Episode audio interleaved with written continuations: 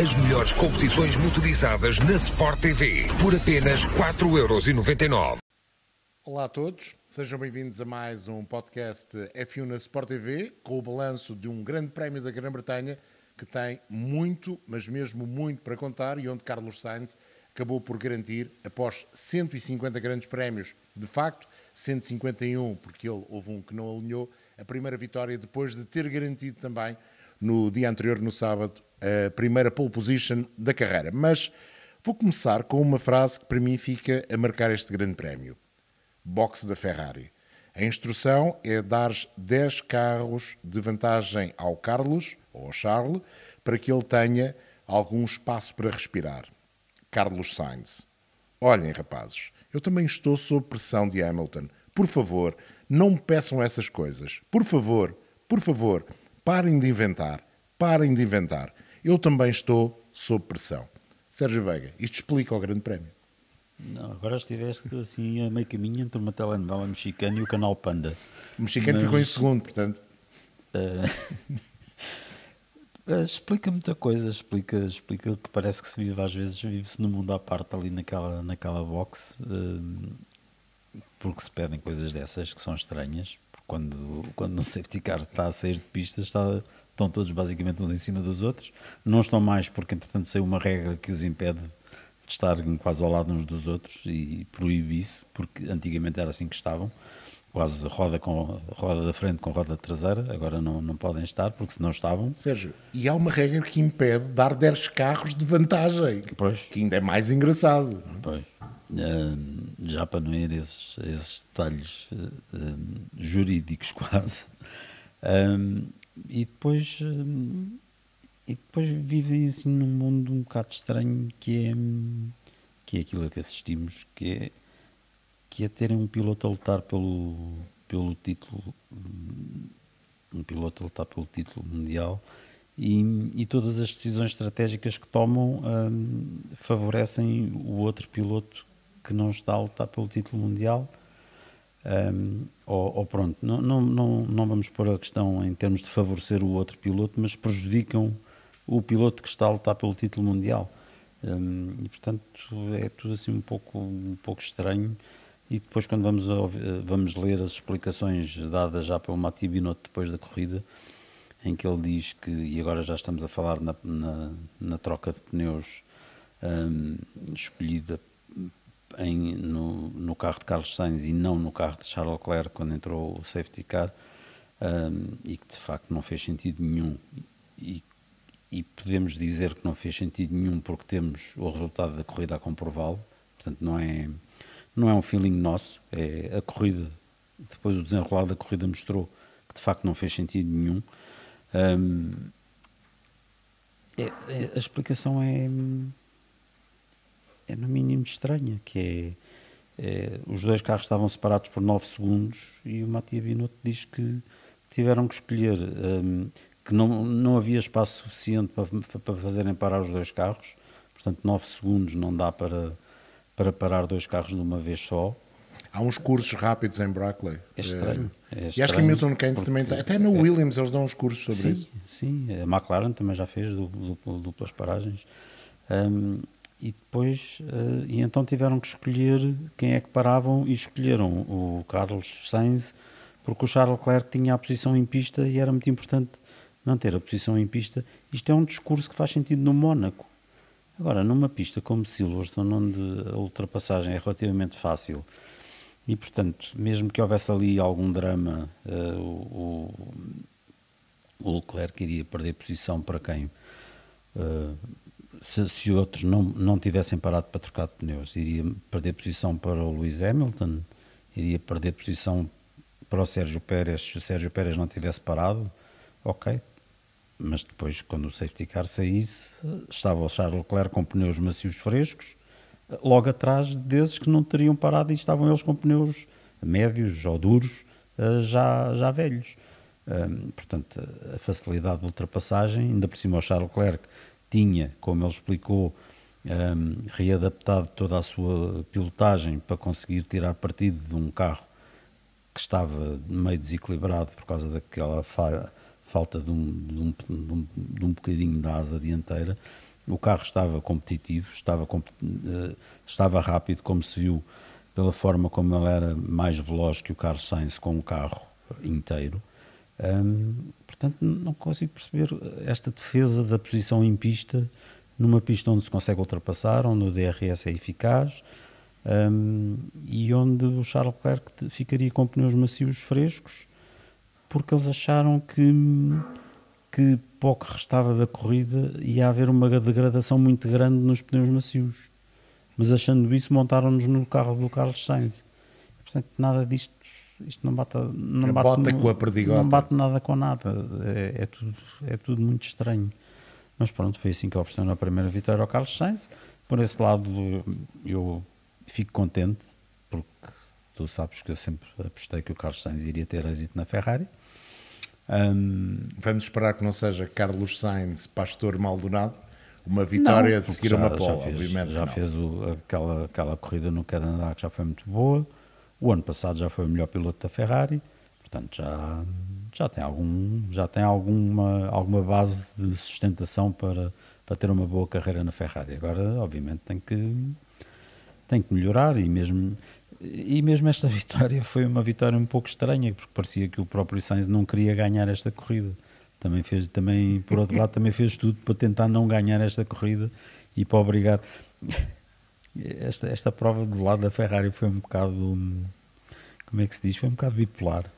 Que era o, o Sainz à frente a tentar não ganhar e a Ferrari a, a, a, tramar o Leclerc para obrigar o Sainz a ganhar. Isto foi tudo aqui um bocado, um bocado estranho o que se passou, mas felizmente para a Ferrari, para a Ferrari, que, que, que o Verstappen e o Red Bull tiveram problemas porque a Ferrari ganha... a não ganhar uma corrida que era deles, mais, quase. E foi o Charles Leclerc que lhes ofereceu a oportunidade de, de ver pelo menos a vitória, ao travar da forma que travou tanto o Sérgio Pérez como o Hamilton, dando uma luta que eu não estava à espera que ele conseguisse dar. Sim, pneus sim. duros, eh, um ca... pneus duros desgastados, face a pneus macios novos, um carro com deficiências aerodinâmicas que ele conseguiu compensar, como ele próprio disse, com um estilo de pilotagem diferente para evitar que o carro, certeza absoluta, que estava a fugir de frente com aquele perfil vertical eh, ausente na asa dianteira de um dos lados.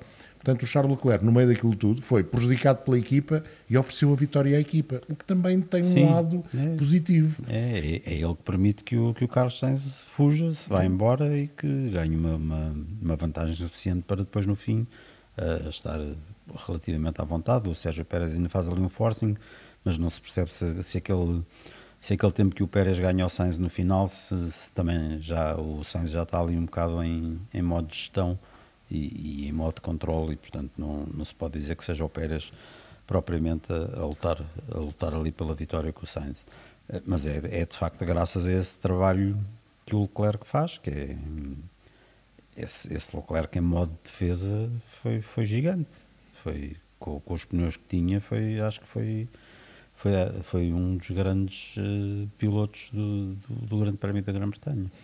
Deixa-me só mandar aqui um abraço para o João Salviano, que diz Boa Buonasera, Tchau de Maranel, de facto, lá em Maranel. O, o sino tocou, de certeza absoluta, mas acho que tocou a rebate para ver se. Sei, devem ter posto umas, umas esponjas na, não foi a rebate, na, dentro da campana para aquilo não fazer muito barulho. Porque aquilo deve estar um bocado incendiado lá pelos lados de Maranel. Mas uh, deixa-me passar aqui uma, uma outra questão que é o José Santos que levanta. O que poderia fazer o campeão do mundo Max Verstappen se não tivesse aqueles problemas do furo e danos no carro? E também o George Russell se não tivesse uh, estado envolvido no acidente com o Zu. Eu, eu, vou usar esta pergunta para te colocar a questão Max Verstappen de outra maneira.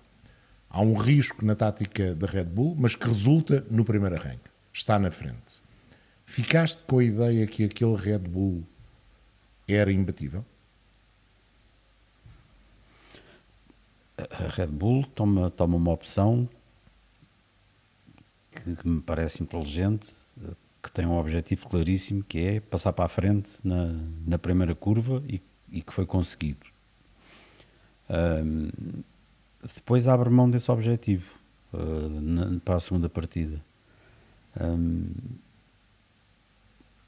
não percebi bem porquê, porque é que eu tenho uma desse, ideia desse objetivo. Eu acho que eles na segunda partida Passou uma hora relativamente à primeira. Na primeira partida havia o risco de chuva, na segunda já não havia.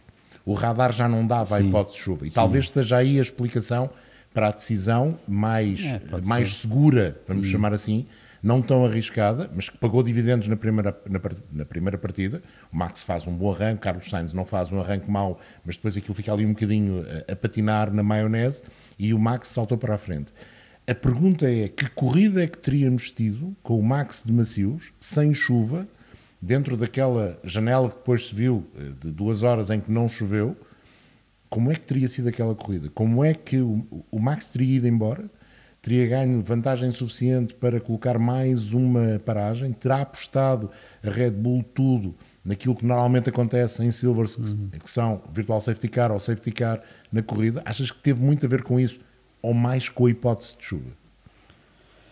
Não, inclinava mais para isso do, do estarem à espera que, que chovesse e, portanto, ele fazer ali eh, aquela chuva que estava prometida e que nunca mais caía, que, que acabasse por cair ali à segunda ou terceira volta e ele arrancar, passar para a frente e depois eh, terem todos que parar para, para montar intermédios e ele, entretanto, ter ganho, ahm, ter ganho ali um- uns segundos de vantagem e, além disso, o pneu macio ser sempre quando começasse a chover e a pista ficar, ficasse úmida, é sempre melhor estar com pneu macio do que com pneu médio. É sempre um mal por mal, estando slicks numa pista que está a ficar úmida, até ser a altura de passar para os intermédios, sempre é melhor estar de, de macios do que, do que de médios.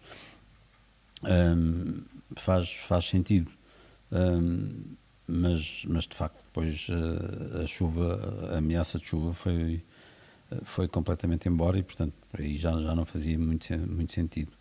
Hum, agora, eu acho, eu acho que no fundo, no fundo o Red Bull, a, a dupla Red Bull Verstappen era, era, a, dupla, era a dupla mais rápida em, em Silverstone. Também fiquei um bocadinho com essa Já, ideia. já tinha ficado com essa ideia mesmo na, na qualificação, mesmo na chuva, apesar de ele não ter conseguido fazer a pole, hum, porque tinha, tinha falhado a última volta, hum, mas eu acho, eu acho que continua a ser a, a dupla mais, mais eficaz. Hum, não sei.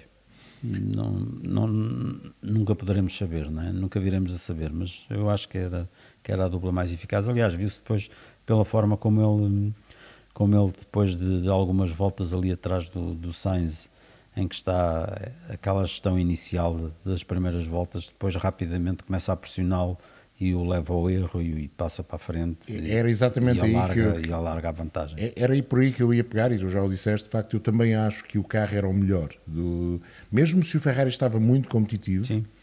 e viu-se também na forma como o Charles conseguiu defender, muito de braço, verdade, muito de, de peito e de alargar os ombros e, e as rodas do Ferrari, mas também estava competitivo. E acho que podíamos ter assistido a uma corrida simpática, mesmo sem todos os incidentes, o problema do Max, eh, aquilo que depois aconteceu eh, com o problema com o Ocon. Em condições normais, a corrida também podia ter sido animada. Eh, Sérgio Pérez para trás, portanto, não iria ajudar o Max. A Ferrari podia ter tentado, se soubessem, qualquer tática diferente para, num overcut, passar depois para a frente, para a frente do Max, então líder da corrida. Acho que podíamos ter tido igualmente uma corrida animada. O que tivemos foi um Hamilton e uma Mercedes, e aqui só podemos falar de Hamilton, porque o Russell ficou fora logo de início. Um, diz aqui o Rochinal 123, Lewis Hamilton e o Double 13 confirmou na corrida o bom andamento nos treinos livres e na qualificação deste fim de semana. Estamos perante um carro a evoluir ou foi circunstancial, dada as características da pista? É a minha dúvida também. Pois, hum, isso não só vamos saber para a semana. Para a semana já vamos saber qualquer coisa. Hum, Porque há essa dúvida. Há a dúvida se de facto a Mercedes deu um passo em frente, o que a qualificação deixa muitas interrogações, porque a verdade é que o Hamilton ficou um segundo da pole position. Portanto, continuamos com essas, com essas dúvidas. não é? Mesmo não estando na altura certa, com a potência toda do carro, muitos sejos, mas de facto ficou longe. Não é? Eh, é olhar para a folha de tempos a quanto é que, é que ficou da pole position, um segundo. Agora, depois o resto são desculpas. Hou- Houve, houve algo na corrida do, do Lewis Hamilton que eu gostei, sobretudo a meio da prova, a facilidade com que ele conseguia fazer os tempos do Carlos Sainz. Eh, acredito que o Carlos Sainz e até o Charles Leclerc tivessem a gerir um bocadinho os pneus. O Hamilton não tinha essa mesma necessidade de pneus porque tinha parado mais tarde, mas por sua vez geriu muito bem os médios de início. Não, o tempo, o tempo que aqueles médios duraram hum, mostrou, mostrou hum, a forma saudável, a forma eficaz como, como aquele carro hum, tratou, tratou bem os pneus. Isso, isso é, é um sinal, é um sinal bom para, para a qualidade do, do, do trabalho que foi feito naquele carro. E portanto, se o, se o resultado da qualificação não é assim muito impressionante, eu acho que o que se viu na corrida é, foi, foi muito interessante. A forma como, como o Hamilton conseguiu seguir o ritmo dos Ferrari. Um, e eu aí até comparava mais os tempos que o Hamilton conseguiu fazer uh, em relação aos tempos do Leclerc.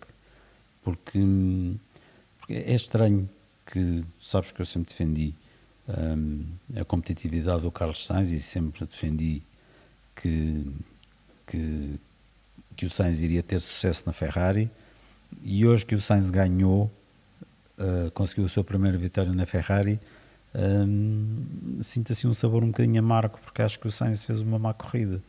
Cometeu muitos erros o Leclerc foi quase não tinha o ritmo do Charles o Leclerc, Leclerc. foi quase sempre mais rápido que ele com um carro que lhe faltava uma parte e portanto sinto assim nas tantas o um próprio Lewis um Hamilton um bocado xoxo. e a páginas tantas o próprio Lewis Hamilton tinha mais ritmo e que o Carlos Lewis Sainz. Hamilton conseguiu, conseguiu mostrar-se mais rápido. Um, e, e, o Hamilton faz uma corrida fantástica muito boa mesmo. Um, não só não só em termos de rapidez uh, pura a forma como está, o Lewis Hamilton fez uma corrida praticamente toda ao ataque sempre, sempre e, muitas voltas mais rápidas umas a seguir às outras.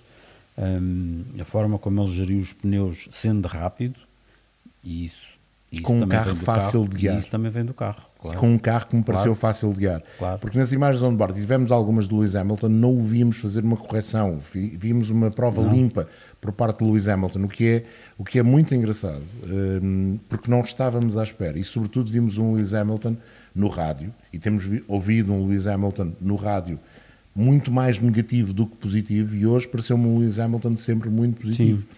Eh, Mais, pela primeira vez achei que aquela informação, os pneus estão bons, eh, estão a aguentar, era de facto verdadeira, como se ele estivesse finalmente satisfeito, porque tinha um carro capaz de lhe permitir lutar por um pódio, se calhar até sonhar a lutar pela vitória quando surgiu a situação de safety car com o problema do, do Esteban Ocon.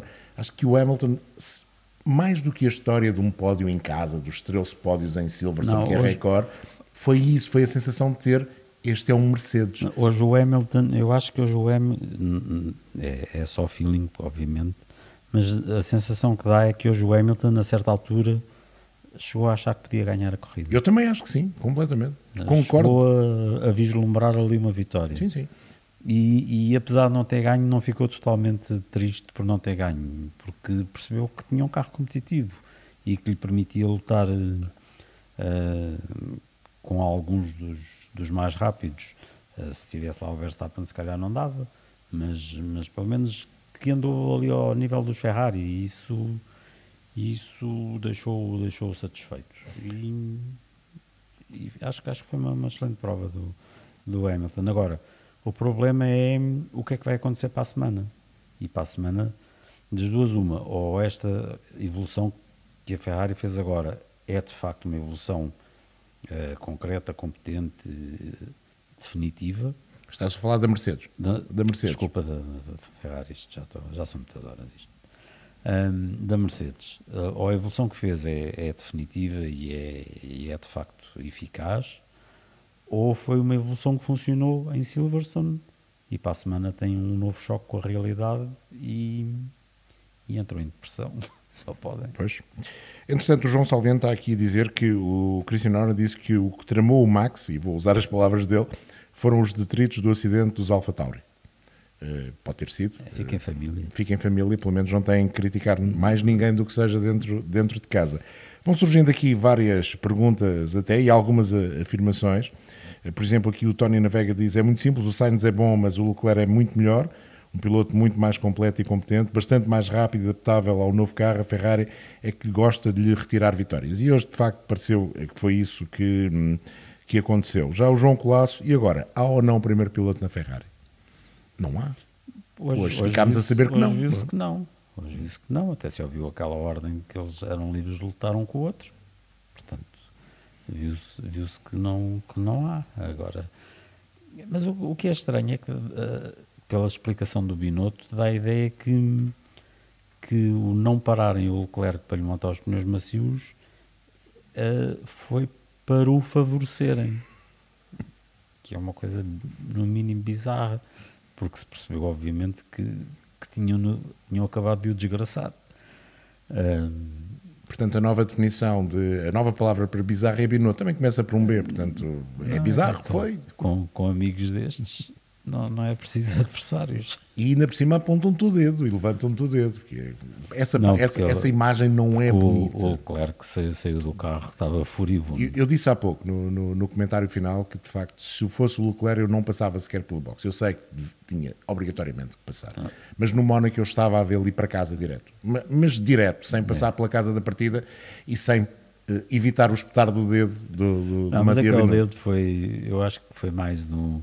Pá, por favor, tem cuidado com o que vais dizer, não, não ai, rebente já. Ah, era para fazer assim. É, tipo, epá, ah, não, não rebente já, rebenta okay. só quando estivermos, quando estivermos lá com os engenheiros. Bate-nos, mas bate-nos devagarinho. Foi um chiu, pronto. Foi mais isso. Portanto, Charles Leclerc chiu. Muito bem. Uh, Alonso, boa prova. Boa prova do Finalmente Alonso. um top 5 sim. para a Alpine, faltava sim. também. Sim, Tinham sim, prometido, prometido, prometido, finalmente. Foi, e o Ocon também estava a fazer uma boa prova, foi, foi pena. Portanto, os Alpine finalmente competitivos em, em corrida um, e a andarem para a frente, é verdade também. Uh, houve ali um, uns abandonos e uns problemas, nomeadamente Verstappen, uh, que veio para trás. O Russell ter, ter ficado também ajudou, porque os Mercedes normalmente andam para a frente em corrida. Um, mas o Alonso bem, e como sempre, uma melga ali no fim, este melga no bom sentido, obviamente, mas uh, sempre com aquela, aquela carraça que não larga. Quem, quem nasce racer é, uh, fica é racer bom, para toda a é, é muito bom. É muito é bom vê-lo vê competir daquela maneira. Foi uma, uma excelente corrida, eu sou é. totalmente a favor uh, dessa opinião. E, e, e, houve outra situação que nós começámos a falar nisso logo no sábado. Depois dos treinos de sexta-feira, via-se que Ferrari e Red Bull estavam à frente, que a Mercedes tinha dado um passo em frente e a uhum. surpresa chamava-se McLaren. Mas ficava a ideia que a surpresa Mercedes podia ser nos dois tabuleiros, ou seja, qualificação corrida, até mais na corrida do que na qualificação, confirmou-se a 100%, e que a surpresa McLaren podia ser mais na qualificação e menos na corrida, confirmou-se a 100%, ainda que o Lando Norris tenha feito uma boa corrida para acabar no sexto lugar. E de certeza absoluta que ele e o Alonso e as duas equipas, se calhar até mais as duas equipas do que propriamente os dois pilotos, se divertiram, porque aquilo foi os dois em comboio, a corrida toda, Sim. sempre separados por dois segundos, até à situação safety car, mas mesmo depois, aí viu-se que de facto Alonso tinha mais carro do que tinha Lando Norris para entrar naquela batalha no final e ter chances até de sonhar com o pódio. Sim, até porque Lando Norris, hum, aí também a McLaren falhou, também uhum. parou na box fora, fora da ordem, parou uma, uma volta tarde demais um, não foi, estragou e, muito a corrida, mas, mas foi ultrapassado, foi ultrapassado pelo Fernando Alonso. Pronto, perdeu, perdeu o lugar aí. Portanto, aí também a McLaren também falhou um bocadinho. Não sei se estavam a dormitar, uh, mas também falharam, falharam um pedaço aí e perderam em um lugar. Mas aí é. O, o Alonso aí é terrível. Não, é, é tramado. Mas é bom. É bom ver, ver os velhotes a, a dar nas vistas. É sempre bom. Está aqui o Diogo Almeida a saber se a perguntar se já sabemos alguma coisa sobre a possível penalização do Pérez. Eh, não, até agora não. Não há nada. Até agora não vi nada. E notícias. Eh, espero, agora espero que não haja. Quer dizer, é daquelas coisas ou são resolvidas em pista ou então é melhor esquecer. E, e ele faz uma segunda pergunta que é Áustria, Ferrari ou Red Bull? Deixamos para terça-feira no Red podcast Bull? grelha de partida, mas à partida não, eu também. Red Bull Ring. Red Bull Ring. Ring. É onde é a pista. Pronto. Outra, outro bom ponto neste grande prémio, para além de toda a emoção que foram aquelas 10 voltas, eh, é inevitável falarmos do acidente hum. na partida, por várias razões. Já discutimos isso no pós-corrida, no estúdio, mas de facto, eh, estes carros, apesar de tudo, são incríveis de segurança, não só de rapidez, mas também de segurança, mas de vez em quando, lá está, surge aquela coisa que nos faz pensar outra vez. E houve duas coisas, tu focaste isso, eu foquei mais a parte do, do rolo de bar, tu focaste mais a, a forma como aquele carro do, do Zu começa a captar sem se perceber exatamente porquê. Vão-se tirar ensinamentos? Esperemos que sim. Hum, os carros estão, estão equipados com N sensores e câmaras que nem são usadas na transmissão, pequenas câmaras, uma está virada mesmo para o piloto uh, e que é que depois a FIA tem acesso para, para, para uma recolha um, intensa de dados para estudar a, toda a dinâmica do, do, dos acidentes e para tirar conclusões um, para perceber exatamente o que é que se passou em cada, em cada milésimo de segundo de, de, do incidente. Um, tivemos aquela coisa do carro não acertar na barreira de pneus, de passar por cima da barreira de pneus. E já depois, já depois da corrida, eu estava, estava aqui a ler agora uma coisa, uma, uma tomada de posição do George Russell, que, que faz parte da Associação de Pilotos, um, e, que, e que por acaso nós não falámos nisso, mas que é, que é, que é particularmente interessante também, que é ter, ter maior cuidado com a construção da barreira de pneus, porque o carro foi parar a um buraco que havia entre a barreira de pneus e a rede. Portanto, não pode haver um buraco onde o carro fica encaixado.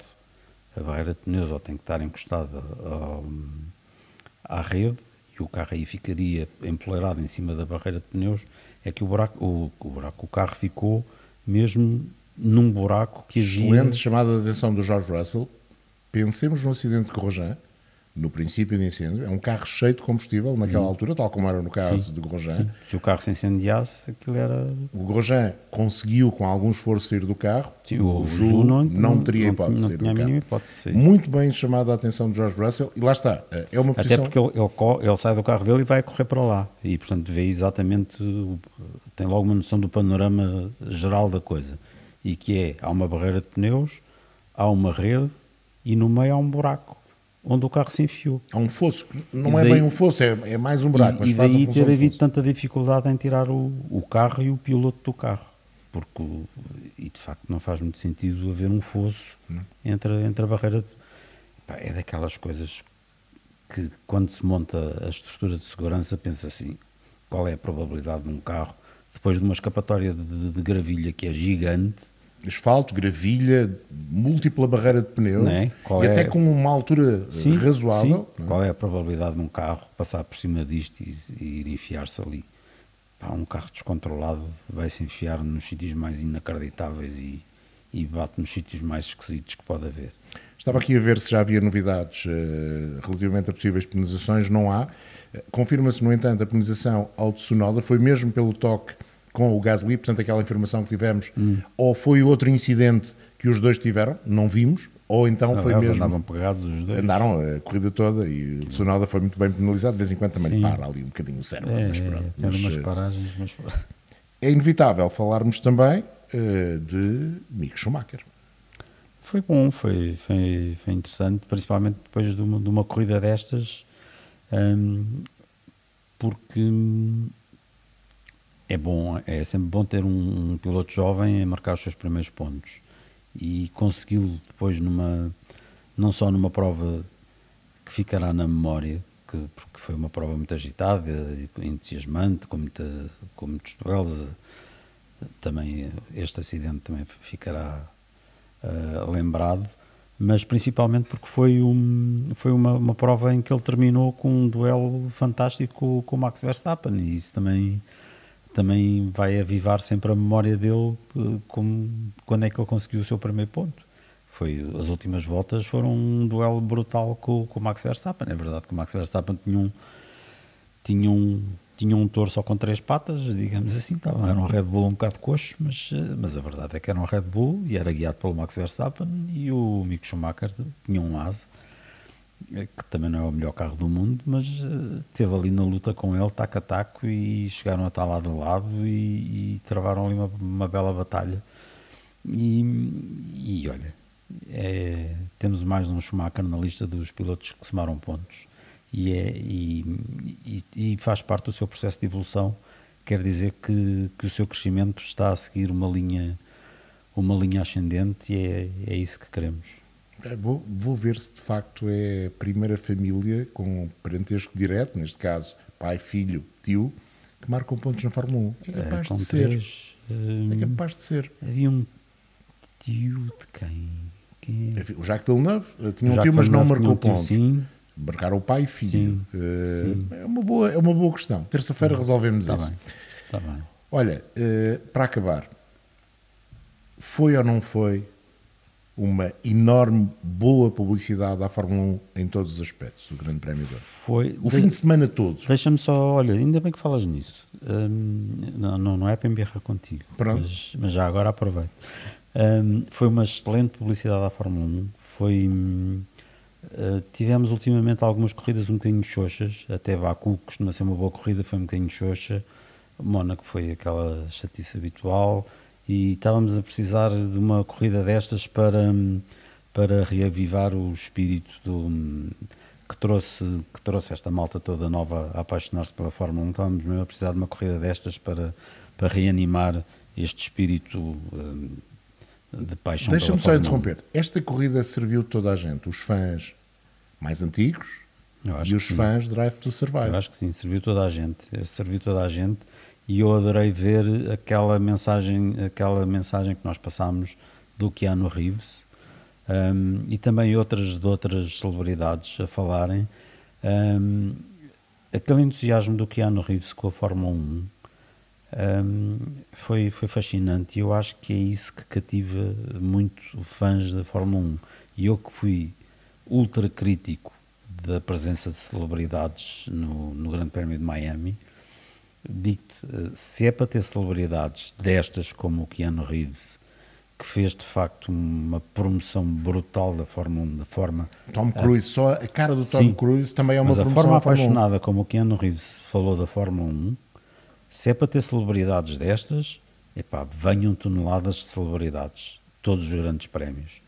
Celebridades daquelas que só andam a passear o ego na grelha de partida e que são mal criadas e que não querem falar com ninguém, epá, estamos dispensados, estão dispensados, uh, escusam de vir.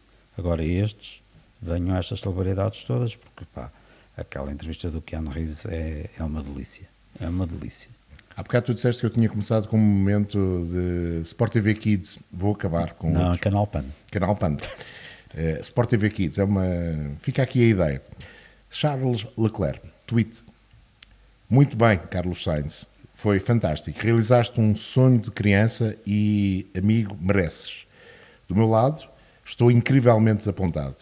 Um carro danificado na primeira volta, mas mesmo assim voávamos. Grandes batalhas em pista mas não pude fazer muito mais com os pneus antigos que tinha no final da corrida. Foi isto. Charles Leclerc explica rapidamente e num tweet aquilo que está a sentir e de certeza absoluta que está muito desapontado, não deixando de deixar esta mensagem para o seu companheiro de equipa e amigo Carlos Sainz no dia da primeira vitória. Quanto a nós, voltamos terça-feira com mais um podcast, o Grelha Partida, para continuarmos a tratar deste grande prémio da Grã-Bretanha e para lançarmos aquilo que no fim de semana será o Grande Prémio da Áustria. Hoje tivemos, por variedíssimas razões, razões, umas fantásticas, outras menos boas, mas ao mesmo tempo os acidentes também mostram que esta Fórmula 1 está cada vez mais segura e que consegue proteger os pilotos da melhor forma. Um fim de semana, hoje e durante todo o fim de semana, foi um fim de semana incrível de promoção para a Fórmula 1. E já sabe, para continuar a ver a Fórmula 1 é aqui, nos canais da Sport TV. Até terça-feira com o podcast grelha de partida.